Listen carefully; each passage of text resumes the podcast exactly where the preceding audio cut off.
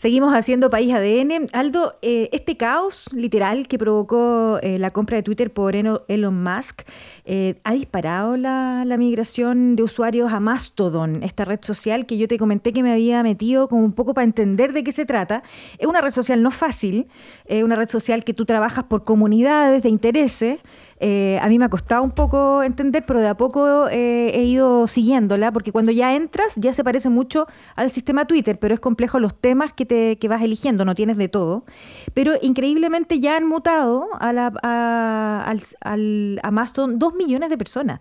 O sea, creció así exponencialmente, eh, muy rápidamente, post todo lo que hemos sabido de Twitter y este desplome ¿no? de, trabajar con ello.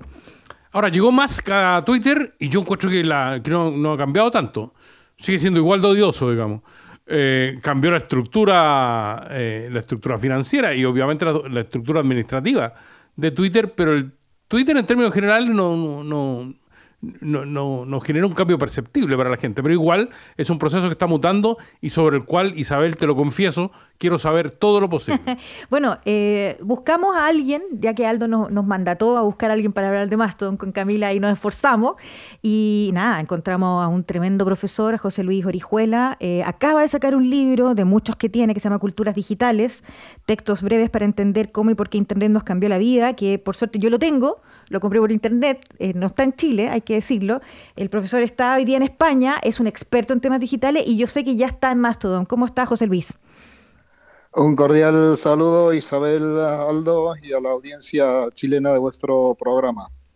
Bueno, primero José Luis, ¿cómo está profesor? Eh, quisiera saber qué está pasando en estos momentos en las redes sociales donde, donde la gente opina, da su, da su opinión básicamente. ¿Hay un cambio sustantivo en las últimas semanas a propósito de Elon Musk? Lo que tenemos desde el 27 de octubre, cuando Elon Musk toma posesión de la compañía que adquiere por 44 mil millones de dólares, es un cambio que está afectando a todo el ecosistema digital, no es solamente la relación entre Twitter y Mastodon, sino que todo el sistema digital se está reacomodando porque Twitter hasta ahora ha funcionado como una gran eh, plaza pública, una cámara de resonancia de lo que ocurre en nuestras ciudades, en nuestros países, las grandes tendencias del, mundo se reflejaban allí. La toma de posesión de Elon Musk y sus primeras decisiones, despedir a más de la mitad de la plantilla, cerca de 3.500 personas, una política errática en la gestión de los permisos de verificación de usuarios, en el monto a cobrar para obtener esas verificaciones y en las funcionalidades que finalmente va a tener esa plataforma, llevan, como bien habéis indicado, a una eh, no solamente una migración hacia Mastodon, sino a un repliegue hacia muchas otras redes, está recobrando vida, por ejemplo, Tumblr, hay mucha gente que se está yendo con sus conversaciones profesionales a LinkedIn, está renovándose la actividad en Instagram y por supuesto, digamos, el gran boom de estos últimos de estas últimas semanas, de este último mes, ha sido Mastodon. Mastodon al día de hoy tiene más de 8 millones de cuentas abiertas. Al comienzo de la crisis tenía cerca de 400.000 usuarios. Se crean 2.000 nuevas cuentas de Mastodon cada hora. Entonces estamos viendo un fenómeno realmente extraordinario en lo que es la historia de la comunicación digital. Y todavía estamos solamente en los comienzos porque no sabemos qué plan finalmente va a tener Elon Musk con Twitter. Mm. Hablamos con José Luis Orijuela, profesor de la Facultad de Comunicaciones de la Universidad de Navarra, experto en temas digitales. Desde España estamos conversando, un lujo tenerlo, profesor. Yo quería preguntarle, porque usted ya mutó a la página o, al sitio de Mastodon, ya, ya está dentro, yo lo estoy siguiendo, tengo que reconocerlo. ¿Y cómo ha sido este ecosistema? ¿Es complejo, no es complejo? ¿Cree que pueda desplazar a Twitter en algún minuto? Bueno, no es una mutación, sino es eh, la apertura en una cuenta y en un universo que me interesaba mucho explorar, y que venía siguiendo durante bastante tiempo antes de abrir mi propia cuenta para entender sus, lógicas, sus dinámicas, sus etiquetas de funcionamiento. Abrí la cuenta el, el 9 de noviembre y efectivamente lo que ha ocurrido durante este poco menos de un mes ha sido una inmersión intensiva en el universo de Mastodon, en la federación, eh, de casi 10 horas diarias, eh, y me ha llevado eso a plantear, no como una alternativa a Twitter, sigo manteniendo la cuenta, sigo aconsejando que la gente conserve sus cuentas en Twitter, que descargue su historial de archivos, que proteja las cuentas con la doble verificación, pero evidentemente hay que tener un plan B, porque insisto que no sabemos cuál va a ser la evolución final de Twitter. Ese plan B no necesariamente es Mastodon, pero si fuera Mastodon, creo que es una alternativa impresionantemente interesante para científicos, para periodistas y para todos los que nos dedicamos a la comunicación. ¿Puedo explicarles un poquito sus dinámicas, si les parece? No, por favor. Bueno, Mastodon, lo primero que hay que decir es que no es una consecuencia de la crisis de Twitter. Mastodon nació seis años antes de que Elon Musk comprara eh, Twitter y nació de la mano de, en, ese momento, un estudiante de ingeniería informática eh, de Alemania, eh, Eugene Rocco, eh, fanático de Twitter, pero que se marcha de Twitter, digamos, espantado por sus disfuncionalidades y decide montar un sitio que es en el fondo todo lo contrario a lo que Twitter es. Es decir, Mastodon es el anti-Twitter. Por eso cuando se dice que es el futuro de Twitter, el reemplazo de Twitter, el nuevo Twitter, pues fue diseñado para hacer todo lo contrario a lo que es Twitter. De entrada, no es una red social, como es el caso de Twitter, donde uno va a una página de esa red social y se da de alta. Aquí eso no existe. Es decir, Mastodon eh, no es una página, no es más que un concepto de una federación de servidores en los cuales uno se da de alta, como en su momento lo hicimos con el correo electrónico tú te tienes que escoger una plataforma que puede ser Yahoo, Hotmail, Gmail o la que fuera para abrir tu cuenta y poder comunicarte con usuarios de cualquier otro tipo de cuenta. Exactamente lo mismo ocurre en Mastodon, es una federación de servidores autónomos, cada uno tiene su propio administrador, hay posiblemente más de 10.000 servidores de Mastodon ahora mismo funcionando. Cada administrador determina las reglas con las cuales puede aceptar a usuarios en su servidor y cada instancia, que así es como se llaman los servidores, pues genera, igual que nos ocurría con el correo electrónico, una identidad para los usuarios que abrimos cuenta allí. Em, me parece que eh, asociar la experiencia de Mastodon a la de Twitter, en definitiva, no es más que otra forma de microblogging, eh, es, eh, digamos, entender mal desde el comienzo una plataforma que fue diseñada para hacer todo lo contrario a lo que es Twitter, que está diseñada intencionadamente para ser antiviral mm. eh, y que genera fricción por diseño. Todo lo que tú te encuentras en Mastodon que te parece que no entiendes, que no sabes eh, por qué, que no sabes cómo hacerlo, no es culpa tuya, sino que está diseñado para crear fricción. Em, profesor, en, las redes sociales sigue siendo trascendente y fundamental saber con quién nos estamos relacionando. Eh, autentificar cuentas, eh, determinar, eh, determinar personas reales detrás de cada uno de, los mensajes, eliminar los bots o, de alguna manera controlar lo que han sido despiadadas campañas políticas o sociales a través de, de Twitter. ¿Hay algún procedimiento efectivo para llegar a saber con quién estamos interactuando, no? En Twitter, antes de la llegada de Elon Musk, existía un procedimiento de verificación de cuentas que era trabajoso y que a medida que fue creciendo esa red se hizo cada vez más complicado para Twitter gestionando, gestionarlo, pero existía la posibilidad para Twitter de comprobar la relación entre una identidad personal o corporativa en el mundo físico eh, y una cuenta en el mundo digital y se le entregaba y nunca se vendía una, eh, un distintivo, un badge, una insignia eh, celeste, indicando que Twitter de alguna manera había verificado la correspondencia entre una cuenta y una identidad, como digo, corporativa o personal en el mundo físico.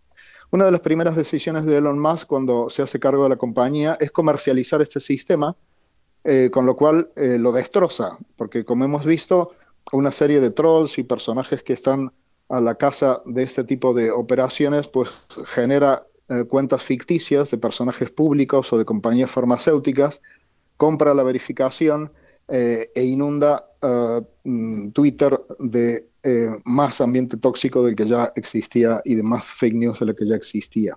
Esto ha sido un gran problema en la gestión, una, gran, un gran error en la, gestión estratégica de Twitter por parte de Elon Musk, porque efectivamente, como bien dices, la cuestión de la identidad y la verificación de la identidad es un asunto clave. ¿Cómo lo tenemos en Mastodon? Como no es una red centralizada, Twitter sí puede entregar verificaciones de forma centralizada, Mastodon no, no existe la verificación centralizada de identidades en Mastodon. Mm. Lo que existe es la posibilidad de que el usuario verifique alguno de los cuatro enlaces que puede poner en su perfil. Por ejemplo, si yo pongo un enlace a mi blog, yo tengo acceso al código HTML de mi blog y puedo insertar una línea de código que Mastodon me proporciona o que mi servidor de Mastodon me proporciona. Con lo cual lo que hay es una verificación no de las identidades, pero sí de los enlaces que los usuarios colocan en sus perfiles. Es un sistema muy interesante hacia el que yo creo que muchas cuestiones de verificación van a ir ah, avanzando. ¿Qué puede ocurrir en Twitter? Pues una de las cosas que podría ocurrir en Twitter es que se convierta en la primera red social en la que se utilice una autentificación de usuario por vía biométrica, por ejemplo. Ahora, y eh, en estas 10 horas que más o menos ha pasado tratando de, rastrear, de investigar esta red social, es complejo esto de, que uno se va metiendo por temáticas, eh, José Luis. Uno de alguna manera eh, se mete a esta red social Mastodon. En el caso mío, por ejemplo, me metí para temas de comunidad social, que es una de las de las posibilidades que me da. Por lo tanto, voy a recibir solo información de esa red, no voy a poder acceder a las otras redes, ¿no? Bueno, Isabel, eh, las 10 horas no son en total, sino son 10 horas diarias desde el 9 de noviembre. Entonces, hay efectivamente, como decía antes, una, una inmersión absoluta en un mundo que necesito entender, mm, pensar, eh, probar, eh, armar comunidades, estudiar sus técnicas, sus etiquetas, su, su cultura. ya tengo un contrato firmado para escribir un libro sobre, sobre Mastodon. Ah, ya he publicado bastantes cosas sobre esta red. Entonces, es un poquito más complejo de lo que, de lo que parece inicialmente. Eh, primero, eh, tú tienes una experiencia del timeline, que podríamos llamar el timeline home, que está basada únicamente en los usuarios a los que tú decides seguir. No hay intervención algorítmica en Mastodon. es decir, tú tienes una experiencia directa de consumo de los contenidos de las fuentes que a ti te interesan seguir, que son los usuarios de cualquier instancia de Mastodon a los que tú decides seguir. Segundo, tienes una, forma de consumo de contenidos y de generación de contenidos a través de etiquetas. Las etiquetas, los hashtags, que son, digamos, clave en el funcionamiento, por ejemplo, de Instagram, permite que tú descubras contenido relevante para ti y que tú generes contenido que sea visible para los demás usuarios de la, red. Pero es una red de propósito general, es multipropósito, no hay una temática exclusiva o dominante en Mastodon, sino hay tantas temáticas y tantos intereses como te puedas imaginar en 8 millones de usuarios. Cuando, eh, cuando hay mucha gente eh, mudándose a, Mastodon eh, y, con todo lo que ha estudiado y con todo lo que va a seguir estudiando, profesor, ¿cuál es el consejo que le podemos dar a quienes eligen Mastodon como una, como una alternativa a Twitter? Eh, ¿cuál es eh, la manera más, eh, más adecuada, más grata, más amigable de operar en Mastodon y, qué deberían ir a buscar cabalmente allí? Bueno, la primera regla sería no intente reproducir su experiencia ni su comunidad de Twitter en Mastodon. Mastodon es otra cosa, tiene otras comunidades que le van a resultar increíblemente interesantes, posiblemente más que las comunidades que tenía a su alrededor en Twitter hay un nivel de conversación mucho más serio y mucho más focalizado y mucho más centrado eh, que el, despliegue de conversaciones cruzadas y de griterío que tenemos en, Twitter. Entonces, el primer consejo sería, no intente reproducir su experiencia de Twitter en Mastodon. En Mastodon tiene que aprender una cultura nueva a la que le tiene que dedicar tiempo. Mastodon no es intuitivo. Mastodon fue diseñado para generar fricción, es decir, para espantar a usuarios que pasaban por allí, se abren una cuenta y empiezan a trolear. Entonces Mastodon está pensado para disuadir a los, eh, digamos así, a los turistas, a la gente que pasa por allí. No intenta reproducir su experiencia, construya, no reconstruya, sino que construya eh, una nueva comunidad. Va a encontrar a gente que por supuesto conoce, pero no solamente de Twitter. En mi caso, por ejemplo, estoy encontrando a gente que conocí cuando empecé con el tema de los blogs hace 20 años, blogueros de hace 20 años abriendo sus cuentas en Mastodon. Entonces, reconstruye allí sus comunidades. Tercero, aprende el lenguaje y la cultura de ese nuevo entorno en el que se va a proyectar su marca profesional, su marca personal o, corporativa. Dedíquele tiempo a entender cómo funcionan las conversaciones, cómo se escribe en, en Mastodon, cómo se utilizan las etiquetas en Mastodon, cómo se generan comunidades en torno a contenido en, Mastodon. Eh, yo acabo de poner en marcha una newsletter precisamente sobre escritura y cultura en Mastodon, porque esto me parece que es ahora mismo lo más importante que, mm. que explicar. Yo creo que esos serían los consejos básicos, Aldo. Hay, hay algo importante, eh, el profesor Orijuela tiene un, un sitio que se llama icuadernos.com, ecuadernos.com, donde está, ya tiene en el menú más todo, como ya, ya lo tiene para que uno pueda entrar y ha escrito varios artículos sobre esto, varias conversaciones con varios medios de, a nivel internacional en México, en España, en distintos lugares. Y sabe que eh, generó al tiro algunas conversaciones y hay personas que nos escriben. Hay alguien que nos dice, si yo estoy en una comunidad, y quiero eh, tener otra comunidad, ¿puedo mutar de una, de una comunidad a otra? ¿Puedo tener varias comunidades en paralelo? Perfecto, muy buena pregunta. Entonces, Mastodon está diseñado para que eh, tu identidad y tu comunidad se puedan trasladar contigo. Es decir, tú abres eh, cuenta en un servidor, por ejemplo, en mastodon.cloud, como en mi caso, y quieres en su momento pues cambiarte a otro servidor que te resulta más amigable eh, por ejemplo, eh, mastodon.global.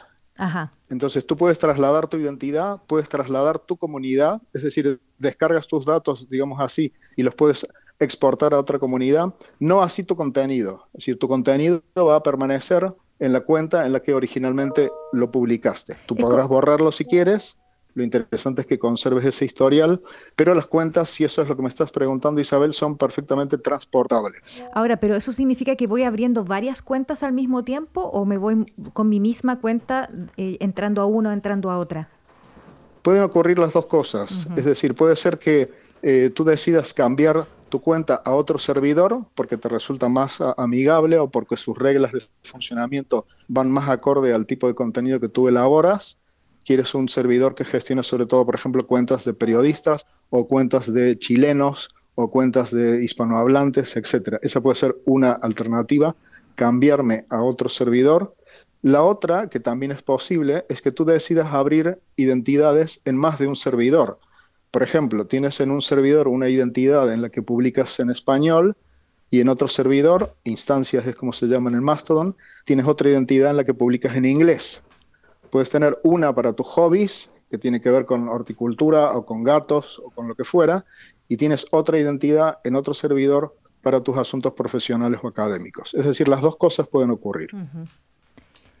Profesor, queremos agradecerle por haber estado con nosotros y explicarnos eh, un tema que está cada vez más difundido en, en las conversaciones por el día de hoy. Quedarse o irse, quedarse en Twitter o irse a Mastodon. Pero igual eh, el profesor Erijuela nos dice que no es lo uno o lo otro, son redes sociales distintas que tienen distintos objetivos. Eh, es interesante, 10 horas diarias pasa José Luis Orihuela. Yo quiero arrancar de Twitter, sobre todo cuando está jugando un mundial, digamos.